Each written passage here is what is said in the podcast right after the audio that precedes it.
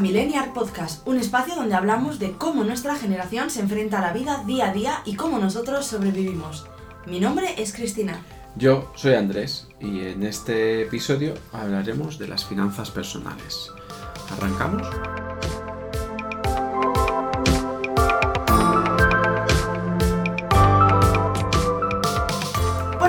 Lo mejor para empezar sería un poquito la definición, ¿no? La explicación, no el inicio de la vida, y, pero la explicación de las finanzas personales. ¿Qué son?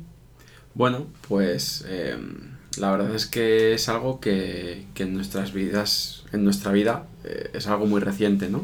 Siempre lo escuchas, el tema de las finanzas personales, pero bueno, eh, hasta que no llega ese momento en la vida en la que pues te das cuenta de que eh, algo tiene que cambiar porque no puede seguir así el, el tema de, de cómo eh, te gestionas, ¿no? No solo tienes que ser adulto ahora, no tienes que ser parecerlo, tienes que serlo. Tienes que serlo, Claro. pues empiezas un poco a, a investigar, ¿no? Y un poco a leer. Y, y muchas veces hemos hablado de, de las dificultades que, que hemos encontrado en, en, en encontrar esta información, digamos, de, de fuentes eh, nacionales, ¿no? Decíamos.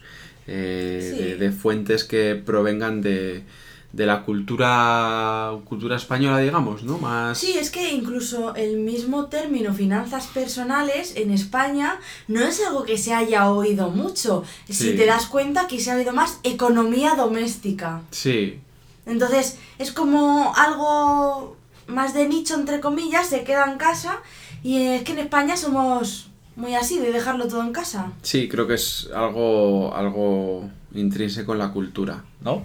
Em, y al final pues empiezas a, a leer, a descubrir, sobre todo eh, mucha, mucha influencia americana, eh, ya sea en, en inglés o, o en castellano por eh, pues, referencias centro, centroamericanas, sudamericanas, digamos, del mundo latino, que al Sí. final han bebido, ¿no? De esa... Sí, al esa final digamos que la fuente sigue siendo americana, aunque, bueno, el idioma ya pues sea español. Y nada, pues empiezas un poco eh, pues con cosas muy básicas, ¿no?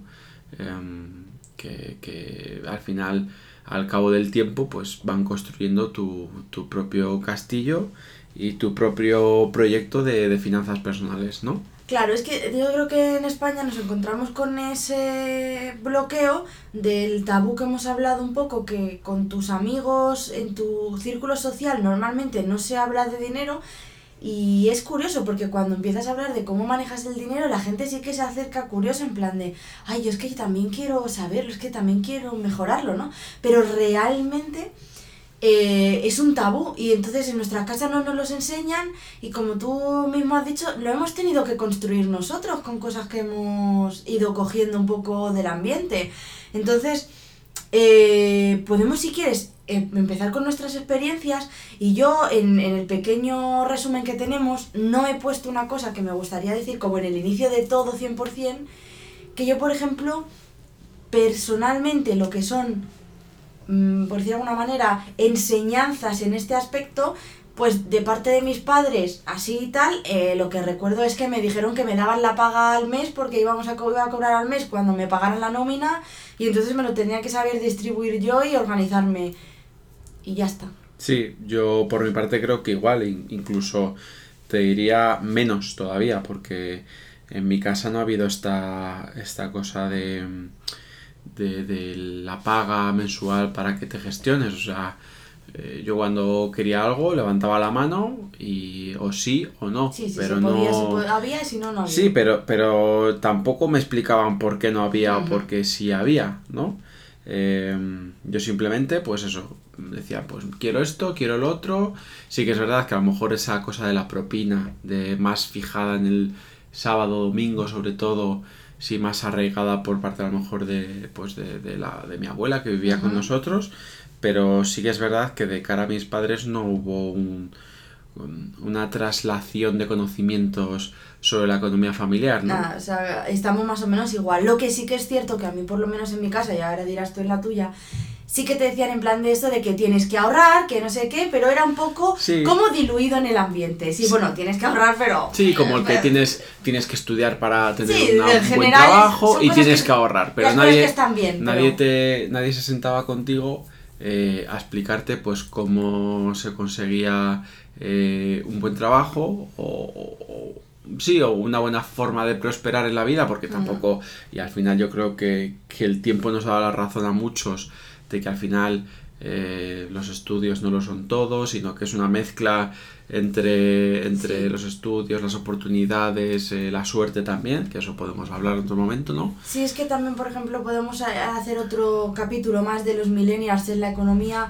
en el que veamos cómo ha sido esa diferencia entre la economía de que vivieron la generación de nuestros padres y que nos intentaban transmitir que era lo que teníamos que hacer para prosperar y el cambio que ha habido en la economía que nosotros estamos viviendo y sus ideas, o sea, sus ideas 100% reales que van a funcionar para prosperar, ya no. Sí, y sobre todo ya te digo, o sea, era como te estoy enseñando el fin, pero no, pero no te enseño los medios. Entonces, al final, te, pues eso, te, te, enfrentabas con tus primeros salarios, con tus primeras nóminas, eh, y no sabías cómo, cómo gestionarlo. Y, y yo, por ejemplo, en esto, y, y, lo veo, y porque somos niñatos todos al principio, y, y, yo lo he visto también en primos y en tal, eh, a, nosotros nos enseñan el fin y nos dice, si haces esto vas a conseguir el fin, y no te enseñan eh, todo lo duro que es el intermedio y que hay un proceso y tú te piensas que te van a pagar con la primera nómina, te vas a comprar una casa, dos coches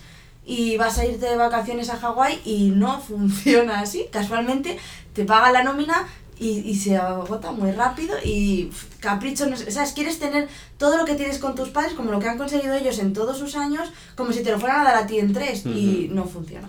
¿Y crees que, que esto es algo más, o sea, lo estamos viendo en una perspectiva de personas millennials em, de, de clase obrera?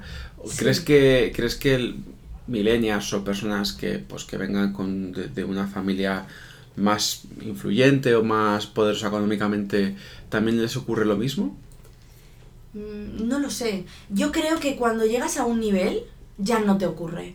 Porque el padre te tiene que decir cómo tienes que mantener la riqueza. ¿Qué riqueza voy a mantener yo? Sin embargo, tus padres de millennials, clase obrera, pobres como ratas, te, no te, tendrían que enseñar a poder vivir, a poder llevar la economía doméstica para poder...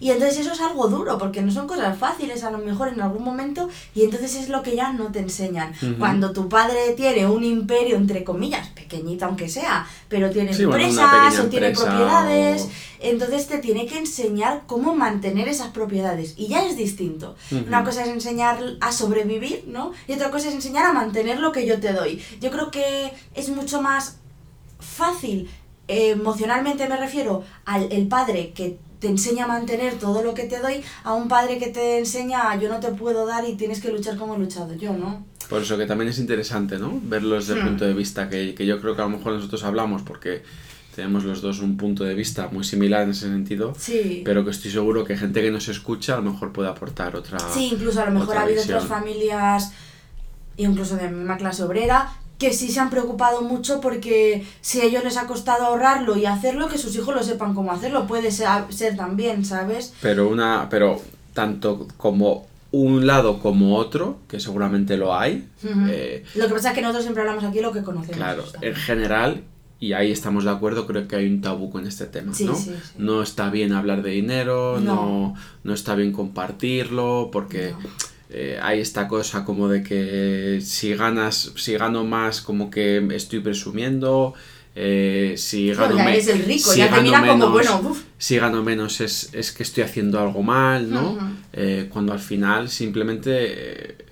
cuando, cuando nosotros nos ocurre esto, cuando hablamos con familias, amigos, al final no estamos buscando una comparación, sino que estamos buscando, pues eso, cómo gestionando recursos. ¿no? Hmm, sí, la verdad es que influye todo, ¿sabes? Eh, la sociedad, como en la situación en la que estamos y luego tampoco puedes decir que ganas bien porque hay gente que lo está pasando mal a tu alrededor. Joder, ¿sabes? A ver si no estás siendo lo suficientemente empático con esa persona. Y no puedes decir, eh, si, si tú ganas menos que los demás, como que te sientes mal, ¿no? Cuando ellos te dicen. Entonces, al final, creo que donde mejor nos tendrían que dar un recurso más de primera mano, que a lo mejor es en la familia, pues no lo han dado.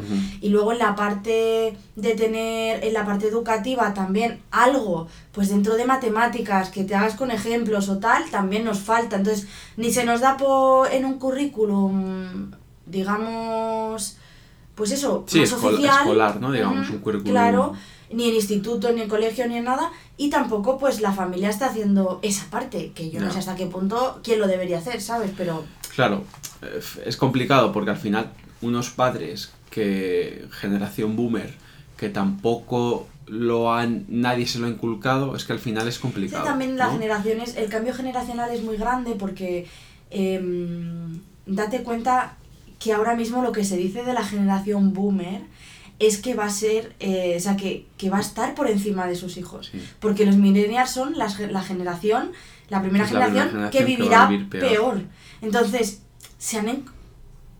Es un problema del parenting también, ¿no? también es que o sea, las generaciones... Ellos estaban en el pico, justo. Claro, no tienen que preocuparse, ¿no?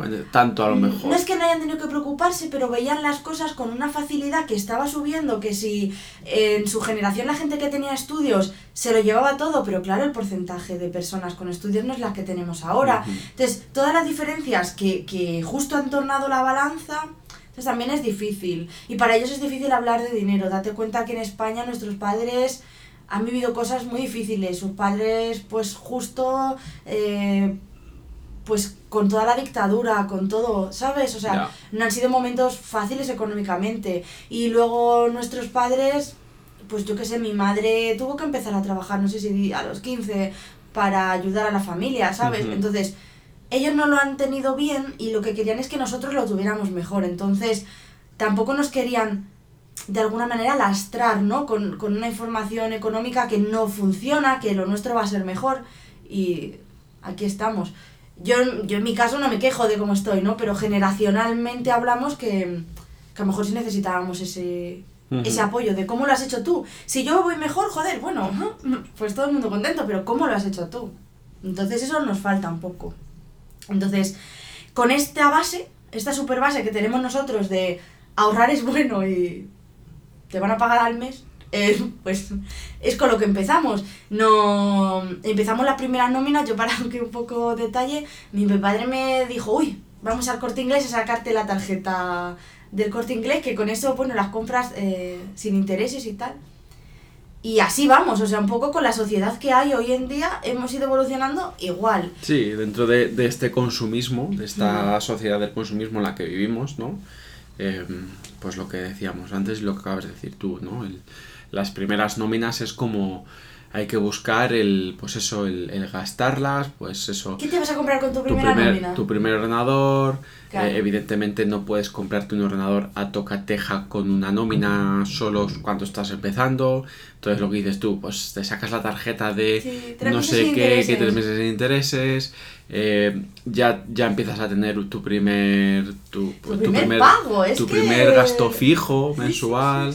em, y, y, al final pues pues eso eh, pierdes un poco la perspectiva. Y, y, en nuestro caso un poco por recuperar no esa parte de nuestra experiencia pues lo que lo que ocurrió es, es eso no que, que em, eh, vas entrando en estas rutinas de la sociedad del consumismo eh, vas agregando em, gastos fijos mensuales. Em, claro, yo creo que además es que nuestros inicios tenían buena base, una base, digo buena, me refiero con, como con buenas intenciones, ¿no? Vamos a ahorrar, intentamos ahorrar un 10%. Al principio, al principio, no. O sea, yo, yo, yo no lo recuerdo así. Ah, o sea, yo al pues principio lo recuerdo, mm, pues eso. Yo siempre he intentado ahorrar un 10%. Lo que pasa es que, vamos a, a, lo que yo me refería, o sea, la intención y la base de conocimiento un poco, algo que tienes, pero luego la práctica era totalmente horrorosa, porque digo, a principio de mes, ay, lo primero que tienes que hacer es ahorrar, separa un 10%, y luego llegabas al ¿Un 10% en base a qué? De la nómina. Vale, pero en base a que cogías un 10% Ay, porque, y yo un escuché, 20%. porque yo escuché una vez que lo ideal sería ahorrar un 10% y lo decidí yo. Pues ya está, pero a eso me refiero. Pero bueno, tenía buena intención de hacerlo a principio de la nómina. Lo que pasa es que luego lo que tú decías, que, que te dejas llevar por los pagos, no sé qué, no sé cuántos, no, no controlas nada. Y llegaba fin de mes y decías, uy, si queda mes y no queda sueldo. Bueno, pues el 10% lo saco. Y al final no lo ahorrabas. O sea, a los efectos reales, ¿no? Prácticos. que- Entonces me refiero que las buenas intenciones estaban ahí. Pero Yo- lo que tú dices. Todo empieza por eso, por ir haciendo una bola más grande, más grande. Ahora es una cosa, luego es otra, luego las vacaciones, luego no sé qué. Vas eh, con estas eh, ofertas de los meses sin intereses o de por un- unos intereses muy bajitos, vas lanzando todo lo, todo lo que vives en el día a día. No, es que ¿no? una, una compra sin interés para nosotros era una buena práctica, Claro, una práctica claro, maravillosa. claro, y- Era lo mejor que podías Pero, comprar. pero ¿qué estabas haciendo realmente? Lanzar la bola hacia adelante, dar una No, patada y hacia no adelante. solamente lo que tú decías, hacer más grande la bola. Entonces, por eso, cuando, que es a lo que, a lo que me refiero, por explicarlo todo, vas lanzando, vas dando patadas hacia adelante a esa bola, y por mucho que tú tuvieses la buena intención de ahorrar, nunca llegaba. llegabas. Nunca llegaba. Entonces, llega un momento en el que la bola es muy grande. Muy Claro, grande. es, es lo que te digo porque perdíamos el control realmente del dinero que estábamos gastando. Porque entraba, entraba la nómina y era como, ¡ay, qué bien! Pero tú los gastos que has ido acumulando porque has comprado cosas o porque lo que sea, no los tenías tan claros. Llegaban los gastos y ya no había tanta nómina, ya no estaba tan bien. Y ya era, perdías el control, no monitorizabas de los gastos que te tenían que venir. ¿Sabes? Era como un poco, sí, Excel de 8.000 cosas. mm, De estos son los eh, recibos, esto tal, pero luego no lo monitorizas, de te me lo van cobrando, sí, no, me he pasado, no me he pasado. Entonces al final, ¿qué pasa? Que no tenías control realmente de nada, era como una... La intención de controlar las cosas estaba ahí, estaba bien, pero luego realmente en la práctica era que- una mierda. Que por hablar de los principios, yo creo que en el principio vivíamos muy en el presente sin preocuparnos en el futuro. ¿No? Sí, incluso vivíamos en el futuro, pagando, porque estábamos pagando Sí, cosas pero a que plazos que era pagar. Ahora me futuro ya te- apetece te- esta compra, la hago Sí. ahora, vivo en el ahora Mm. y ya lo pagaré más adelante, ¿no? Hasta que llega un punto en el que la bola es muy grande. Claro, porque caímos Y- lo que es en la normalidad. Sí, sí, sí, o sea, Veíamos más normal. normalizamos Mm. la, la, la, la desviación. Lo que no es normal lo normalizamos. Claro, o sea, lo ¿No? que no es ideal más bien, porque realmente es lo normal. O sea, el porcentaje de personas que están así es la normalidad. Entonces yo creo que caímos en esa normalidad, pero pensando que era algo que estaba bien. ¿no? Que, que no era, un- que era, era como, bueno, pues esto es llevar la vida, es así. Es estar los pagos, luego ves cómo va a llegar a fin de mes y luego lloras y ya está. Y, y, de y, y caímos en eso, ¿no? Vale. Porque no controlábamos los gastos y lo que hemos hablado, ahor- ah, usábamos los ahorros. O sea, empezábamos el mes con todas las buenas intenciones de ahorrar y nunca llegábamos, o sea, bueno, llegábamos a ahorrar porque pasabas a una cuenta de ahorro y te hacías ya el interesante, pero luego lo usabas al final de mes y era como, joder, si no estoy Vale. Y, no estoy llegando hacia adelante. y por seguir avanzando, para ti, ¿cuál fue el momento en el que en el que dijiste eh, esto no puede seguir así?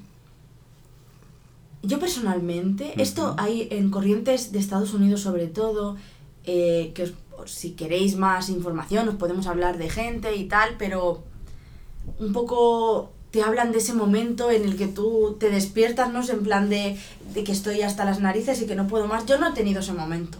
Yo simplemente no me acuerdo todavía por qué encontré información americana, porque en, en Estados Unidos y en inglés lo del budget se oye mucho, o sea, hay mucha información por internet, es más, eh, como más culturalmente, sí que te dicen como el, las familias que no tienen presupuesto, ¿sabes? O sea, se habla más.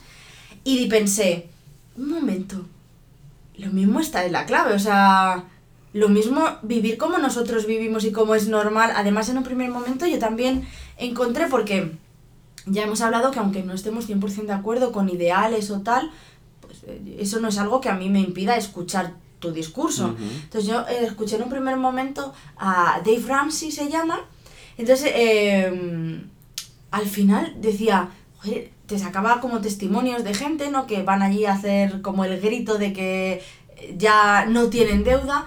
Decía, y además ellos te decían que que, lo- que no seas normal, ¿no? Que lo normal es lo que está mal, que la gente, y muchas veces llama en plan de, o, o el- o los gritos cuando va la gente, o cuando le llaman para explicárselo, ¿y qué deuda tenías? Y decía en plan de, no, yo era normal, tenía deudas pues de que me compré los muebles, de, el coche, la no sé qué, no sé cuántos. O sea, por, por dar un poco de contexto, es un, un talk show, ¿no? O sea, un, Sí, Dave Ramsey en sí programa, mismo lo que tiene un montón de programas, pero yo lo sí, que bueno, pero lo que encontré te refieres ahora sí, fue su- es un programa que la gente llama con sus Sí, tiene- problemas Si sus queréis, dudas. bueno, esto es como mm, muy... tiene, tiene muchos matices, pero tiene bueno. podcast, lo, Sí, sí, lo, sí, lo es un podcast el- el y, y está en. YouTube y tienen ahí unos... Uno, un- como un plato donde va la gente. Entonces, pensé, joder, tiene lógica. Ese para ti fue tu despertar, ¿no? De, digamos, Solamente comillas, en ese momento pensé, de tiene lógica. Hay algo diferente. Claro, hay gente que no vive así. Y yo en mi casa más o menos se ha vivido como hemos vivido nosotros al principio. Y pensé, hay gente que no vive así y además esta gente dice que ser normal no está bien. Entonces es como, yo quiero saber más de eso. Investigué un montón, vi un montón de programas de este señor y encontré a gente pues en Instagram o cosas así que eran parte de la comunidad eh, debt free, de libre de deudas y fue como, tío, es- esta gente ahorra y, y no lo paga por adelantado, pero sobre todo es que tiene para todo. ¿Cómo puede ser? O sea, si es el mismo dinero, no puede ser que yo no tenga para todo y, ¿sabes? O sea, con el mismo dinero no puedo no tener y tener a la vez. No, en mi cabeza no entraba eso. Y hice muchas cuentas. Hice muchas cuentas en ese momento. Y. Y entonces llegué a la conclusión de que nosotros podíamos probar. Porque si esa gente podía intentarlo, yo también, total, que iba a perder. Ujú. Por intentar. Entonces, esto está ligado, o sea, yo entendí que podríamos hacerlo porque nosotros unos dos o tres años antes eh, encontramos eh, el método Kakebo, Ujú. que es como el método japonés para sanear tus finanzas, algo así lo Sí. vendían, ¿no? Y yo qué sé, es que el friquismo nos lleva, ¿no? Y a mí me encantó y lo probamos. No nos funcionó 100%. No fue una cosa que odiáramos y que no pensáramos que no valía para nada, pero fue un hábito que se diluyó, no lo conseguíamos realmente estar llevando ni al día, ni a la semana, ni a nada, y luego era como nadie controlaba nada y fue un desastre. Y entonces en ese momento en el que yo descubrí a Dave Ramsey, a todo esto que decían, entendí que era lo que no nos valía, o sea, lo que no funcionaba del kakebo. Fue en ese momento en el que lo entendí, que entendí que, o sea, no nos funcionaba porque estábamos pensándolo mal. Estábamos pensándolo desde cómo lo hacíamos. Entonces, en ese momento dije, puede ser que, que cambiemos. Y mi idea fue, vamos a volver a hacer el kakebo. El kakebo nos funcionó, los dos conocíamos el kakebo. Sí. Em, puede ser esta la vez que entendamos cómo hacerle funcionar para nosotros. No cómo coger una cosa y que funcione esa cosa y yo me meta ahí, sino, vale, esta cosa, porque, ay, es que es un poco, a lo mejor demasiado, ya hablaremos del kakebo, de cómo funciona, pero, por ejemplo, una cosa que a nosotros no nos funcionó y creo que ahora cuando lo digas está súper de acuerdo, es que te decía en plan de apunta cada dinero y si te llevas dinero en efectivo, cada céntimo que, que te gastes y no sé qué. Y nosotros no somos muy de efectivo, pero sobre todo de eso era cuando sacábamos efectivo y lo gastábamos luego, nunca te acordabas ni de pedir el ticket ni de comprobar y ahí se perdía dinero y no sabías qué hacer, no cómo hacerlo. Y en este caso de Franci, él recomienda pagar con cash. Y nosotros no podemos. O sea, nosotros no podemos pagar en efectivo porque somos un desastre de eso. Entonces, llegamos a la. O sea, yo llegué a la conclusión de que podíamos monitorizar la cuenta, el dinero que había en la cuenta. Si yo dinero en efectivo solo saco para cosas súper. ¿Sabes? Eh, ¿Cómo decirlo? Súper concretas. Yo no tengo que llevar el céntimo, pues pongo que he sacado 20 euros para varios y ya tú verás lo que haces con los 20 euros, ¿sabes? Y allí conseguimos, yo creo que funcionara también para nosotros, ¿no? Un poco Entonces, yo no sé de ese tema qué piensas un poco, qué es lo que tú... Bueno, yo la verdad es que estaba en esa normalidad eh, asumido, o sea, para mí era impensable, yo vivía en mi día, yo tenía eh, todo lo que quería, eh, el dinero no era una barrera, para superar esas barreras ya estaban los créditos sin intereses, estaban los bancos para ayudarme a, a, lo que yo quisiera. Y, recuerdo esa primera intentona del Kakebo que, que fue bien, pero efectivamente toda esta cosa de guardar todos los tickets de tal, pues ya ves, con la cabeza que tengo, pues lo que me faltaba. Lo odiabas. Sí. Y, y cuando viniste la segunda vez con, con el tema, eh, pues eh, reconozco que al principio no, no, no me hacía mucha gracia porque eh, me lo explicabas, lo veíamos con números y al final yo me sentía un poco atado, ¿no? En el sentido de que tenía la sensación de que iba a tener que sacrificar parte de, lo que yo consideraba esencial en mi vida por, hacer esto, ¿no?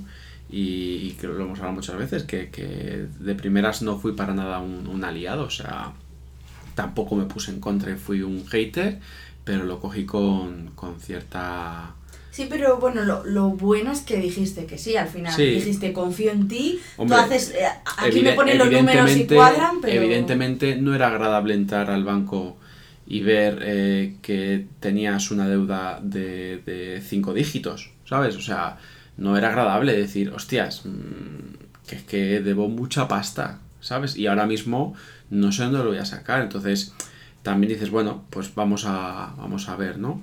Además, justo pues era el tema de que nos íbamos a, a casar, todo el tema de la luna de miel, que, que, pues imagínate, o sea, una boda y todo esto, pues, pues era todavía meter más leña al fuego, ¿no? Y algo había que hacer, porque no, no podíamos seguir así.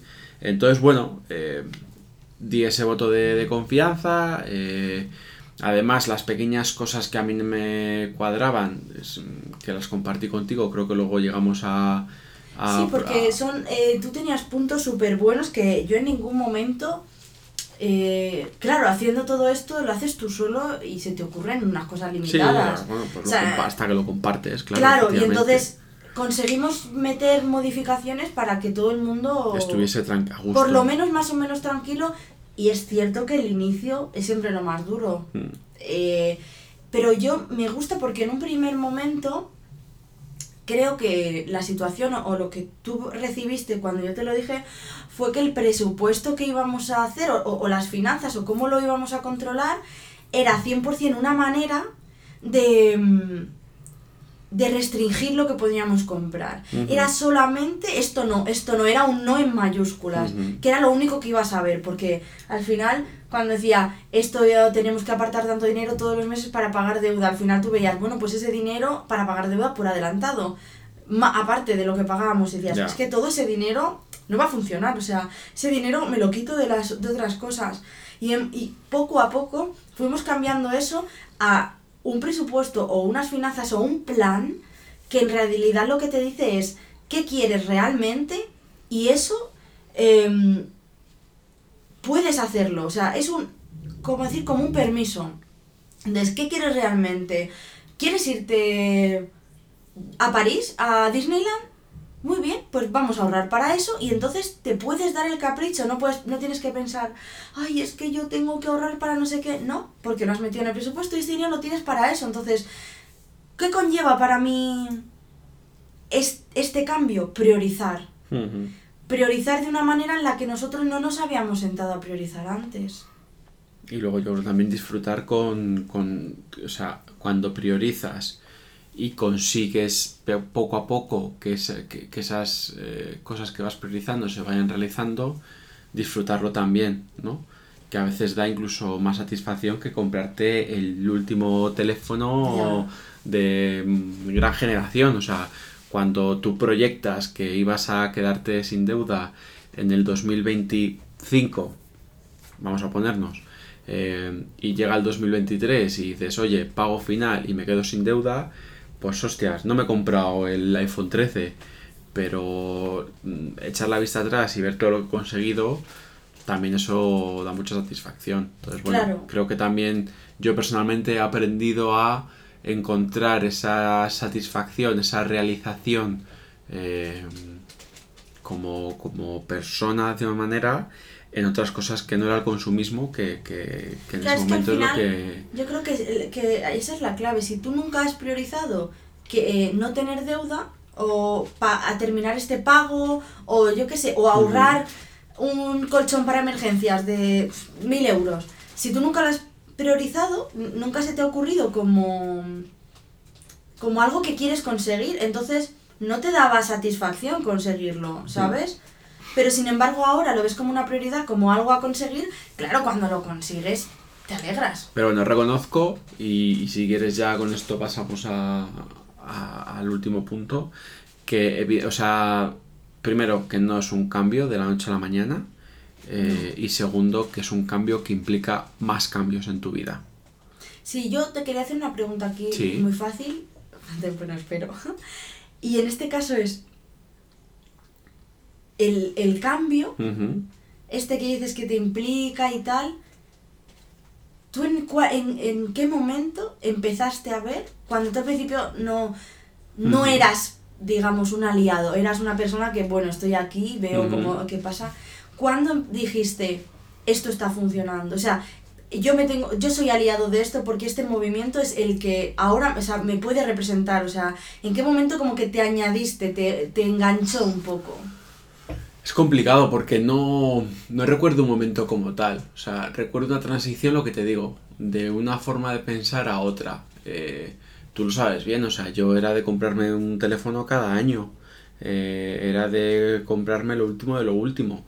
Y, y, al final es lo que te quiero decir, o sea, no solo es el cambio en lo económico, sino también en... Fue más gradual, no hubo un momento que te dijera... Claro, entonces... Eh, coño, o sea, este año he cambiado de, teléfono, bueno, el año pasado, el, 2020, porque se cayó eh, y lo tuve que cambiar, eh, pero llevaba ya, si no me equivoco, tres años con el, con el teléfono.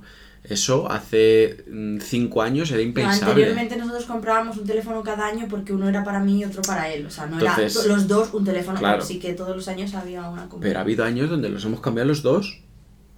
Si no recuerdo yo eso. Nunca hemos tenido el mismo teléfono. De repente, a lo mejor yo me lo compraba en mm. septiembre y luego llegaba yo en ah, enero de Reyes y puede Ser, puede ser. O sea, quiero decir.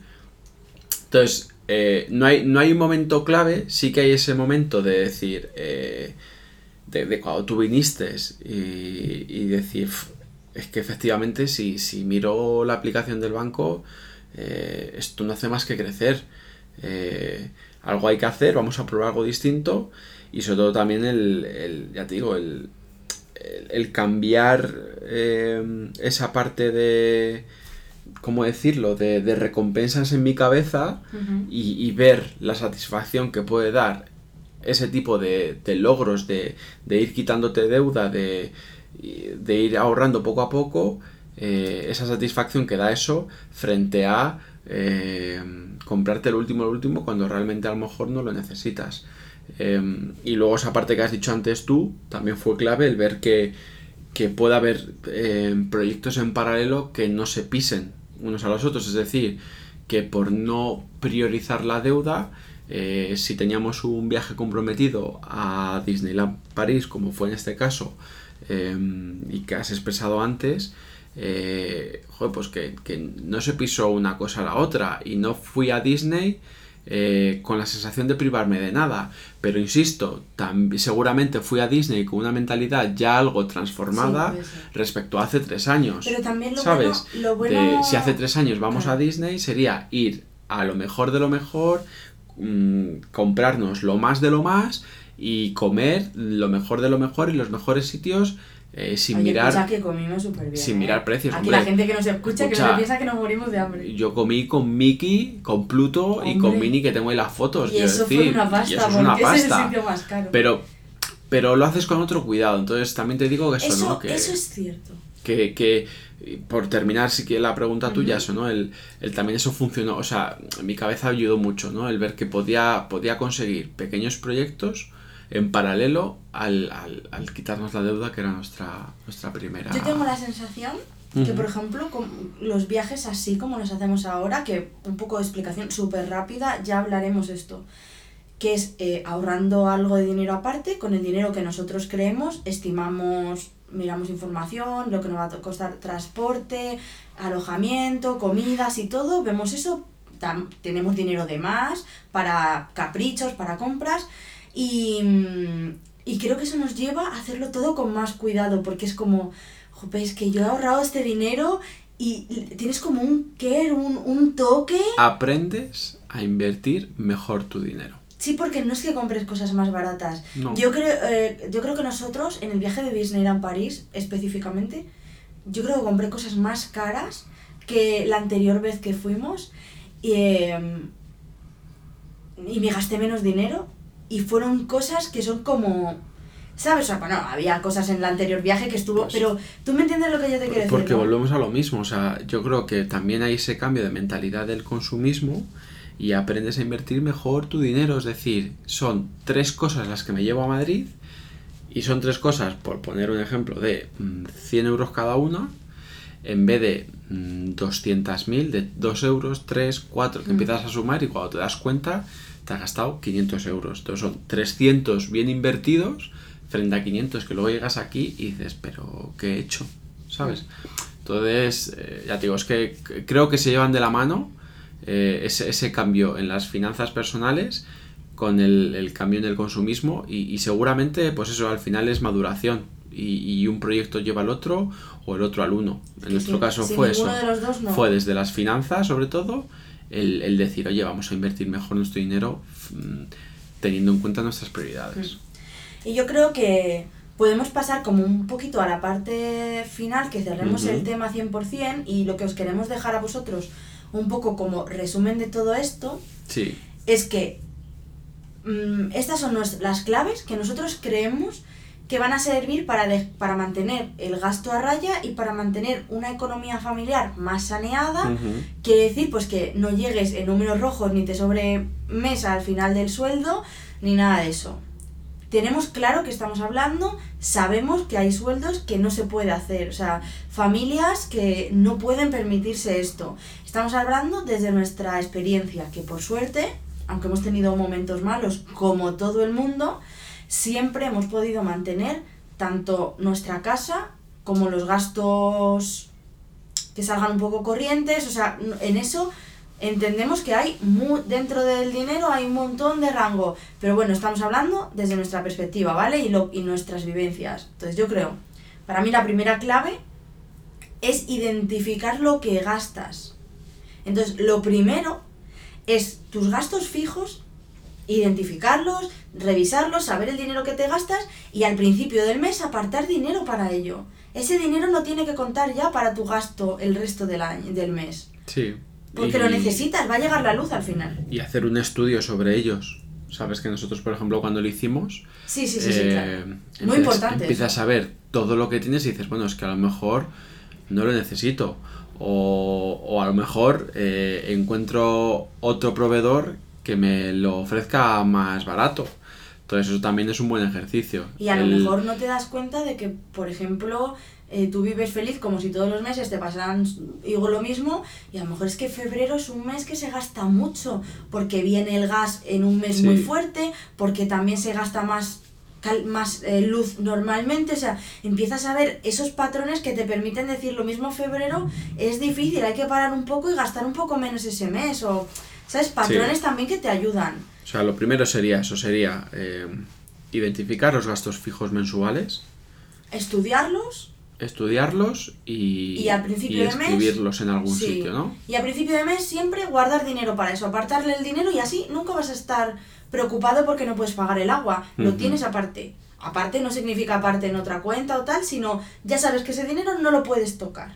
Entonces, para mí esa sería la primera clave y la segunda es, si quieres ahorrar, si tu clave es ahorrar y si fuera pagar deuda, yo también lo haría en ese momento, ahorrar o pagar o lo que necesites a principio de mes antes de nada, antes de contar con ese dinero para irte de fiesta, ahórralo y no cuenta. Porque si no lo ves y no está, no, no te lo puedes gastar. o si no cuentas con él, aunque esté en la cuenta. Entonces, para mí eso también muy, muy, muy clave. Si no, yo no ahorraría. Si yo lo tuviera todo disponible, me lo gastaría todo. Y, mm, o sea, poco más que agregar porque, o sea, al final este capítulo es, digamos, como el... Em, el prólogo, ¿no? De, sí, de mucho más, es como una introducción a, lo que nosotros creemos. Em, pero evidentemente para mí, y, es algo que nosotros no hemos cumplido hasta que no, nos hemos puesto, em, eh, digamos, pues con el Kakebo con, o con nuestro proyecto de finanzas personales, Em, y sé que lo que voy a decir es muy lógico, pero parece, parece que no, porque yo lo he estado rompiendo durante muchos años. Es que mm, las gallinas que entran por las que salen. Y todo y es así. y es así, quiero decir. Em, algo que nos ocurría era lo que tú acabas de decir. Como no tengo en cuenta los gastos fijos mensuales, me pongo como un loco a gastar y luego cuando llega el 28 del mes, la luz ¿Qué pasa? Que ya he vendido todas las gallinas que tenía y, estoy sin entonces también eso, tener, tener en claro que no puede salir más que lo que entra. Claro, la última, la última ah. clave es, es monitorizar realmente el dinero. Eso es. O sea, monitorizar lo que te queda después de quitarle el ahorro o, o la deuda, lo que quieras ver y los gastos fijos el resto de dinero es lo que tienes para gastarte y lo tienes que monitorizar, tienes que ver que realmente te vas gastando dentro de ese límite, porque eso es un límite que no es que, te pongas Es que no se puede franquear. Claro, es porque que no hay si lo franqueas, te estás comprometiendo en el futuro. Claro. Y lamentablemente el futuro mm, cambia... Claro, entonces... En, en, un mes. En un mes estás en la calle eh, disfrutando tu cervecita en la terraza y al mes siguiente estás en casa sin poder salir. Claro. Y aplaudiendo. Y las ventanas a las 8. Entonces, realmente, yo creo que eso es un poco lo que a nosotros nos parece. Que con que hagáis esto, con el sistema que vosotros queráis, como queráis, con esto va a funcionar. Hablaremos de nuestro sistema, hablaremos de otros sistemas que hay, hablaremos de lo que nos lleva a nosotros, todo eso lo hablaremos, pero queremos dejaros claro en la introducción lo que para nosotros creemos que funciona. Y bueno, yo creo que con esto hemos acabado. Y vamos a, o sea, entonces la recomendación final no va a haber una recomendación como tal, un recurso o no, sino que nuestra recomendación final va a ser esa, que digamos os vamos a poner deberes, ¿no? Por decirlo de una manera. Sí, si os interesa ver esto. Sí, si queréis un poco eh, iniciar, curiosear, ser curiosos con vuestras finanzas personales, sería eso. Además, eh, cuando espero eh, vamos a publicar esto el día 28, es decir, el día 1 de marzo arrancamos mes, pues os, animamos a que durante el mes de marzo hagáis este ejercicio. Sería eh, escribir los gastos eh, fijos. mensuales. Y ese dinero no contar con él. No contar con él. y luego... Ahorrar si queréis ahorrar o si no, si queréis aportar algo más a la deuda, lo que queráis a principio de mes Sé que esto en los primeros meses es más difícil, quizás los primeros meses lo que deberéis hacer solo es monitorizar para saber hasta qué punto tu, budget, tu, presupuesto permite. Pero mínimamente sería los gastos fijos y lo tenéis que hacer. Eso sí.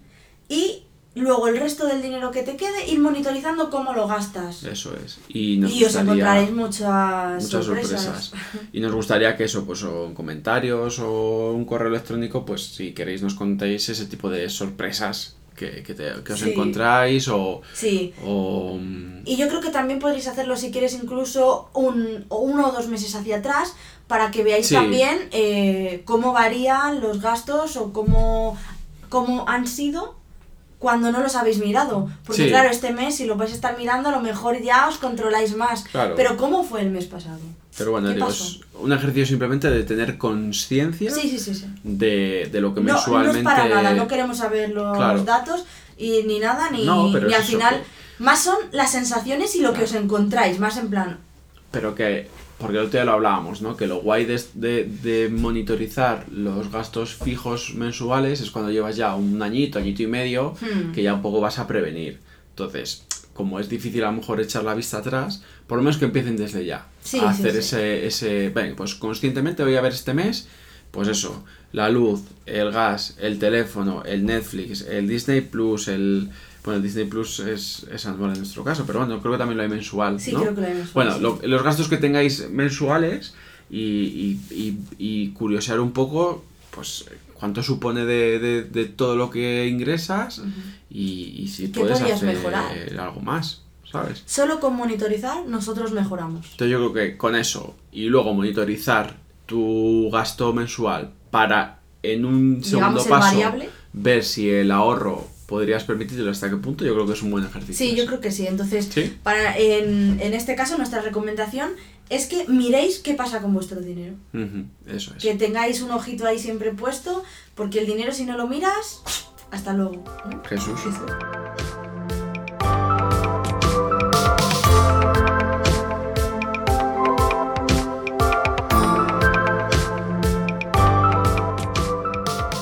Bueno, pues ya para acabar, si te parece, repasamos redes sociales. Sí, pues nos podéis encontrar como... Es que me desgracia porque lo... Es que es tu parte. Yo en el contrato que he firmado pone que esa es tu parte. Ay, yo no, yo no he firmado nada, igualmente es mi parte. Ay, vaya. Vaya.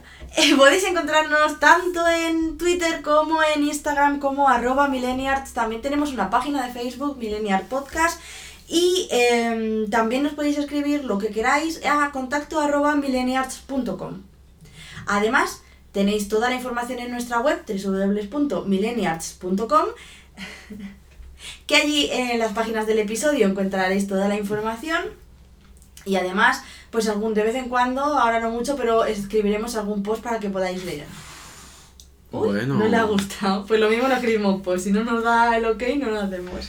Y nada, poquito más. Estaremos pendientes de los comentarios de, de, las redes sociales por si hay ese debate o ideas para próximos... También cualquier pregunta estaremos... Claro, para próximos eh, episodios y poquito más. Ponernos cinco estrellas si nos escucháis desde iTunes, desde, bueno, desde Apple Podcast en realidad. Y si en donde nos escucháis, ebooks o lo que sea, nos podéis poner un rate o un comentario, pues por favor, hacedlo. Muy bien. Y ya estaría. Pues nada, nos vemos dentro de una semanita y algo. ¿no? Sí, una semana sí, una semana no nos vemos, así que. Muy bien. Adiós. Hasta luego.